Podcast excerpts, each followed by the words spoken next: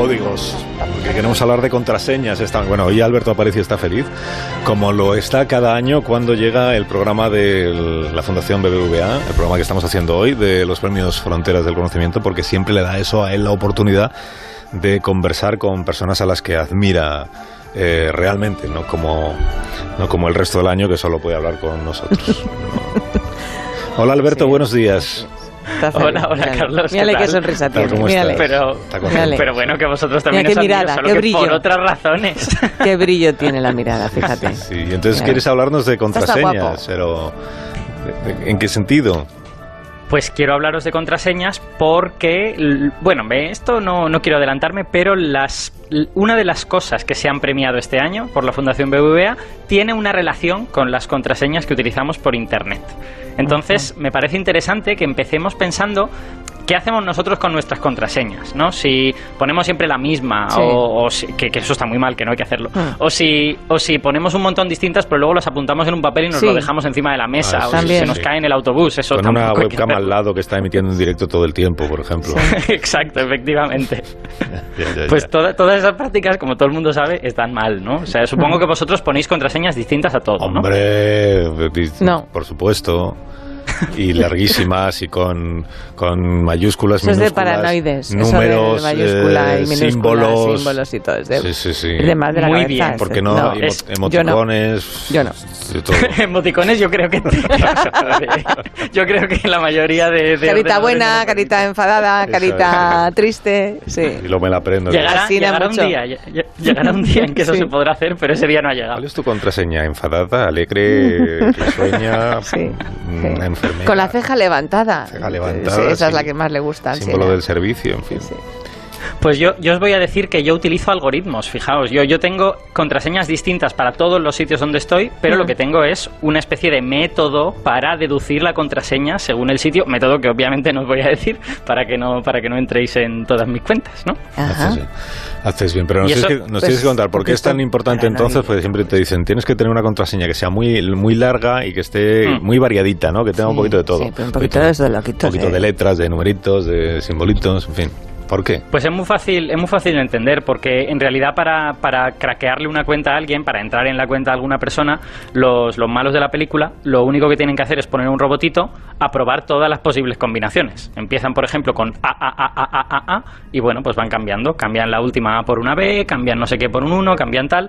Entonces, si la contraseña que tú has puesto solo utiliza letras minúsculas, tienen, digamos, un número de caracteres menor entre el que buscar. Imagínate que tu contraseña es de, pues yo qué sé, 5 cinco, caracteres. Y tú solo has usado las 26 letras del alfabeto. Pues eso te da 26 elevado a 5, pues como 11 millones, casi 12 millones de, de posibilidades. Pero claro, si aparte de las 26 letras usan los 10 números y además las mayúsculas y todas estas cosas, pues ahí ya tienes algo del tipo, a ver, lo estoy calculando ahora mismo, como 400 millones de posibilidades. O sea que has mejorado mucho. Un ordenador le va a costar mucho menos recorrer 12 millones de posibilidades que 400 millones. Entonces, si utilizas simbolitos, números, letras mayúsculas y minúsculas, pues a ese atacante le va a costar mm. muchísimo menos llegar a tu contraseña. Pero esto tiene los días contados, ¿eh? porque esto, vamos, en un pispas ya se va a conseguir en un momento saber la contraseña. ¿Cómo? La pongas como la pongas. ¿Pero por qué? Porque sí. ¿A que sí? A ver, ¿y eso por qué? ¿Y eso por qué, Begoña? ¿No? Yo no... ¿No? no Cuanto más potente sea el ordenador, bueno, más capacidad de hacer operaciones. El tema cuántico, el tema cuántico. Ah, los ordenadores cuánticos, es verdad. Sí, sí. ah, pero los ordenadores cuánticos tienen que ver con otra cosa. tienen que ver con una cosa distinta. Tienen que ver con que tus contraseñas, cuando viajan por el Internet, no pueden viajar en texto llano. Tú no puedes simplemente mandar por el internet, oye, mi contraseña es 258347, mm. porque lo ve todo el mundo y entonces te la quitan. Tú necesitas encriptar esa contraseña, o sea, necesitas eh, hacerle operaciones matemáticas para que nadie sea capaz de, saber cuál es realmente la contraseña. Mm. Y para hacer eso, eh, no, eso no es fácil de hacer, porque claro, tú mandas la contraseña a alguien y ese alguien tiene que ser capaz de, leerla. Claro, si tú se la mandas encriptada y no te la pueden leer, pues no sirve para nada. Entonces, para, para poder hacer ese proceso, se utiliza un sistema de claves que es muy divertido y que consiste esencialmente en que eh, tú tienes un par de números, como mira, como los que ha dicho Santi antes, tienes, tienes un par de números y los multiplicas, ¿vale? Y tú le das esa multiplicación a todo el mundo. Esa multiplicación es pública. Y le dices a todo el mundo, mandadme mensajes encriptados con este número, que es un número súper grande. Eh, pero imaginad, por ejemplo, que mis números son el 2 y el 5. Pues yo le mando a todo el mundo 2 por 5, 10. Mm. Y le digo a todo el mundo, oye, encriptadme las cosas con el 10. Y luego cuando la gente me los devuelve, yo los desencripto con el 2 y con el 5. Entonces, toda la criptografía de Internet depende de que yo pueda mandar ese número grande y que sea público y que la gente no pueda saber qué dos números se multiplican para dar ese. Eso es lo que se llama el problema de factorizar un número. Y eh, la cosa que tiene esto es que factorizar un número es exponencialmente difícil. Cuanto más grande es el número, más complicado es. De forma que las claves que se usan en Internet a día de hoy están hechas de forma que un ordenador tarde siglos o miles de años en, factorizar ese número. De forma que no te pueden craquear la seguridad de tu clave. Y eso es lo que a lo mejor podría cambiar cuando llegasen los ordenadores cuánticos, que es lo que tú dices. Porque en ese trabajo los ordenadores cuánticos sí que pueden ser más, más eficientes y conseguirlo pues, a lo mejor en, días o en horas. Y tú estás tan contento porque has conseguido hablar, gracias a la Fundación BBVA, con el premiado de este año, porque hay uno de los premiados que precisamente el trabajo que ha realizado es sobre eh, ordenadores cuánticos, que se llama Pedro. Peter. se Llama, se llama Peter Shore y estoy muy contento, ¿sabes por qué? Porque es una de estas personas míticas. O sea, quiero decir, yo llevo toda mi vida oyendo hablar del algoritmo de Shore, el algoritmo de Shore. Y bueno, tú sabes que Shore es una persona que está viva y que está en algún sitio, pero no tienes la sensación de que vayas a hablar con él nunca, ¿no? Es como oír hablar de las leyes de Newton o la, evolución de Darwin y de repente hablar con Newton o con Darwin, ¿no? Es una de estas personas ligadas a algo que lees en los libros, ¿no? Y, bueno, Peter Shor tiene que ver con toda esta movida que os he contado porque eh, el algoritmo que Shor inventó sirve precisamente para esto, para factorizar, para darle un número grande y que él te dé qué dos números se multiplican y dan ese número grande.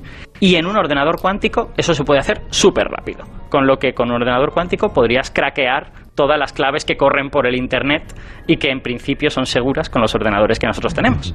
Y le has preguntado al, señor Scholl cómo, se, cómo, ha, cómo, ha conseguido llegar a, hasta eh, realizar esto, ¿no? ¿Cuál, cuál es el, el secreto? ¿Te, ha, contado, ¿te ha contado algo? Me ha contado, me ha contado muchas cosas. solo eh, os voy a poner un corte de él, pero antes, de, antes de ponerlo os quiero contar una cosa muy cortita sobre ordenadores cuánticos, que es que la gran diferencia entre un ordenador cuántico y uno de los que tenemos ahora es que en los ordenadores de ahora las componentes son independientes, ¿vale? Cada una hace sus operaciones y luego ya se comunican entre sí, se mandan mensajitos. Cuando hablo de componentes, pues eh, me refiero a los componentes electrónicos o a cualquier cosa. Bueno, pues en un ordenador cuántico tú puedes hacer uso de la física cuántica y según la física cuántica, los objetos eh, son tienen cierto carácter ondulatorio, lo cual quiere decir que son extensos, ¿no? que no ocupan solo el volumen en el que tú los pones, sino que tienen como colas que llegan un poquito más lejos. Y eso significa que los diferentes componentes pueden saber lo que está haciendo el componente de al lado, porque contienen información del componente de al lado. De forma que si tú haces un ordenador cuántico muy bueno, cada componente puede saber lo que están haciendo todos los demás. y eso significa que cada componente contiene una cantidad de información increíble esa ventaja no es buena para hacer cualquier problema. Por ejemplo, si hay un problema muy secuencial, de tengo que hacer paso 1, después paso 2, después paso 3, el ordenador cuántico va a ser igual de bueno o de malo que los de toda la vida. Pero si hay problemas en los que nos viene bien tener toda la información a la vez, para esos problemas el ordenador cuántico va a ser muy bueno. Y fijaos cómo nos explica Shor cómo funciona su algoritmo de factorizar usando todo esto. Hay una descripción de la física cuántica descubierta por Richard Feynman que se llama la integral de camino. En ella, todas las partículas recorren todos los caminos imaginables y están continuamente interfiriendo unas con otras. Los caminos en los que la interferencia es constructiva son los que suceden, mientras que aquellos en que la interferencia es destructiva tienen una probabilidad muy baja y nunca los vemos. Puedes imaginar la computación cuántica como algo parecido. Las operaciones en el ordenador pueden ir por muchos caminos. Lo que nosotros hacemos es que los caminos que dan la respuesta correcta interfieran constructivamente y los que dan respuestas erróneas interfieran destructivamente. De esta forma, aseguramos que lo más probable es que obtengamos la respuesta correcta y que las respuestas incorrectas sean muy improbables. ¿Veis? Esto, esto tiene que ver con lo que os he contado. Es como que tu ordenador cuántico es una especie de orquesta donde toda la información está mezclada. Si tú haces el algoritmo bien, consigues eliminar la información mala y dejar solo la información buena. Y eso te permite llegar muchísimo más rápido a la respuesta, en este caso a la factorización de estos dos números. Pues le enviamos desde aquí, como al resto de los premiados hoy, nuestra felicitación, nuestra enhorabuena a Peter Shore, que es el, eh, uno de los premios Fronteras del Conocimiento de la edición de este año. Claro, Marta García ayer no viene a hablarnos hoy de ordenadores cuánticos, pero, pero, pero viene a hablarnos de, de tecnología punta y además de la que utilizamos todos en casa. Hola Marta, buenos días. Hola, buenos días, Buenos Carlos. días. Os puedo hablar de contraseñas también, ¿eh? Claro. ¿Cómo se Buenas? Hola, No, es que me han dicho de lo que quieres hablar hoy y estoy, eh, estoy deseando escucharte porque jamás me he planteado cómo empezó esto. O sea, quién tuvo la, eh, la primera, quién hizo el primer prototipo. Mm. ¿Qué- Es un objeto polémico, ¿eh? Muy muy polémico. polémico, sí, genera sí, una discordia en casa Es un símbolo de deseado, poder, Y muy deseado, exacto. muy deseado. el símbolo del poder del Sí, sí. hogar sin sí. duda ninguna. sí. y de la vagancia humana, sobre todo de la vagancia humana. También. También, también. Sí. Mira, escuchad, escuchad esto. A ver. El mando a distancia del televisor color Thompson es para esto. Para no fatigarse en los mundiales, para no levantarse, para no acalorarse, para con nitidez, con un color más puro y con un solo dedo, ir de un estadio a. No compre su televisor color sin Tom ni Son. Compre un Thompson con mando a distancia. Eso, eso, eso, eso, el mando a distancia. El mando. El mando a distancia. ¿Cuándo tuvisteis el primero vosotros? Yo el palo de escoba fue el mando a distancia. Yo la verdad es que no recuerdo. Yo tampoco. No recuerdo. pero muy tarde. Muy si no recuerdas el primer mando a distancia, a lo mejor es que tú eras el mando a Sí, distancia. sí, en mi sala es. de estar, Sí, eso, como claro. hermana pequeña, yo era el mando a distancia. Ah, claro, claro, claro. Así es. Niña, levántate tú que eres pequeñita. Sí. Es cuando no estaban los padres te cogías el palo de la escoba y le ibas dando al botón pa, pa, pa, pa con el palo. Sí, Pues oye, la, la vagancia como motor de innovación es importantísima en la historia de la humanidad, ¿eh? Y el mando a distancia empieza por no querernos levantar del sofá. Pero a lo mejor algo que no sabéis es que antes de inventarse el mando a distancia para la televisión, Sí. había una cajita que sirvió de mando a distancia para la radio. No. El Mystery Control es de los años 30 para Anda. cambiar de, de emisoras sin cables ni nada. Así se anunciaba en la prensa estadounidense y no funcionó. Pero supongo que es porque de la radio los oyentes siempre son mucho más fieles, a lo mejor que de la tele. No funcionó aquel Mystery Control en los años 30. Curioso. Oye, y. ¿Pero se sabe quién inventó el mando a distancia? ¿O- ¿Y, en Bueno, qué, hay- ¿Y en qué estaba cuando acabó inventando el mando a distancia? Pues mira, hay, hay un nombre del que ya hemos hablado alguna vez, Leonardo Torres Quevedo, un gran inventor español, que fue el que presentó en París el, el precursor del mando a distancia, lo llamó telequino y podía controlar un dispositivo mecánico a distancia. Era muy a principios del siglo XX. Lo que pasa es que, claro, no se había inventado todavía el televisor, entonces no puede ser el mando a distancia porque no, no había televisión. Todavía lo hacía para mover barcos y, y- y, bueno, como los drones ahora, pues, pues era capaz de hacer algo así. También a Tesla se le quiere eh, atribuir, pero, pero el primer mando para controlar el volumen y cambiar de canal de un televisor eh, se llamó Lazy Bones, huesos vagos, es que la vagancia es fundamental, y fue en 1950. Y se parece un poco a lo que dice Begoña, no era un palo de la escoba, era un cable muy largo que llegaba al sofá y tenía dos botones al final, como casi los de una consola de, de las primeras.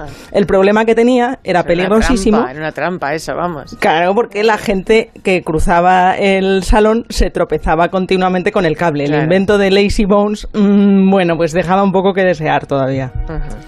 Y luego hubo otro, ya más, más moderno, el Flashmatic. He subido una foto a las redes sociales. Flashmatic, 1955. Es como una- Si habéis visto Mad Men, veréis que, que lo usan en algunas series de televisión de los años distancia 50. con forma así Sí. como de pistola. Sí, para que te quiten los recuerdos.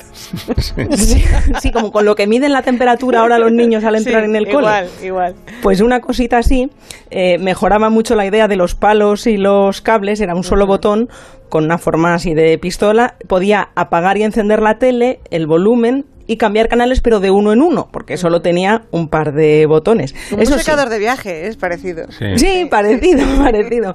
Problema, Sí. requería una altísima precisión en el disparo. Ojo, porque activaba las funciones del televisor con unas células fotosensibles en la esquina de la pantalla de la tele.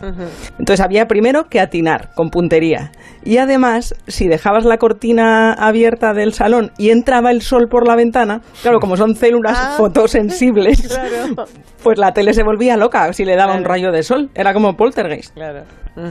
Y aquí en el anuncio aparece una señora ahí que está sentada en el sillón con el parece un secador, es verdad, eh, con el mando a distancia y efectivamente la señora está haciendo como un escorzo para conseguir acertar con la célula fotoeléctrica esa que tiene el televisor eh, receptor.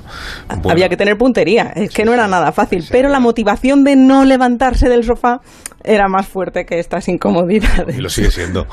Y lo sigue siendo. Lo que pasa es que el mando a distancia tiene futuro, porque como ahora está lo de por voz, ¿no? Que tú, tú le dices ahora... desde el móvil, lo puedes hacer desde el móvil. Es verdad, el móvil, sí, sí. El móvil ahora funciona pues, como mando a pues, distancia, es cierto como la vagancia humana no tiene límites, ahora ya aspiramos a poder hablar con los aparatos y también hay sensores de movimiento muy, muy molones para cambiar de canal, como si le estuviéramos dando una bofetada a distancia al televisor, nada más que haciendo así, como si fuera el iPad, así se cambia. Pero, pero es muy curioso porque cada vez los mandos del futuro ahora, no sé si tenéis Apple TV o uno de estos que son tremendamente minimalistas, apenas tienen botones, se parecen a los primeros mandos a distancia que, hubo, que apenas tenían funciones, porque entre tanto, recordaréis los mandos de los años 90, eh, principios de los 2000, que tenían miles de números y de botones que nadie sabía para qué, para qué servían. Eran cada vez más complicados y ahora se lleva la simplicidad. De aquellos mandos con muchos botones tiene mucho que ver el teletexto. Fue lo que hizo que hubiera muchos números en los mandos. Interesante. La historia del mando a distancia, porque Marta García ayer en este programa nos cuenta la historia de los objetos cotidianos, los que tenemos en casa. Nos vale lo mismo pues el, la nevera, que acordamos el otro día, el mando a distancia, del que hemos hablado hoy. Vete tú a saber de qué hablará Marta la próxima vez que aparezca, para que usted sepa de dónde viene todo eso que ahora nos parece que siempre estuvo ahí. Marta García ayer, hasta el próximo día. Cuídate mucho. Hasta el próximo día. Un abrazo. Acuérdate que madrugamos, siete y media, la España que madruga. Mañana sin falta. No se te olvide. Más de uno en Onda Cero. La mañana de la radio. ¿Te han contado que es imposible?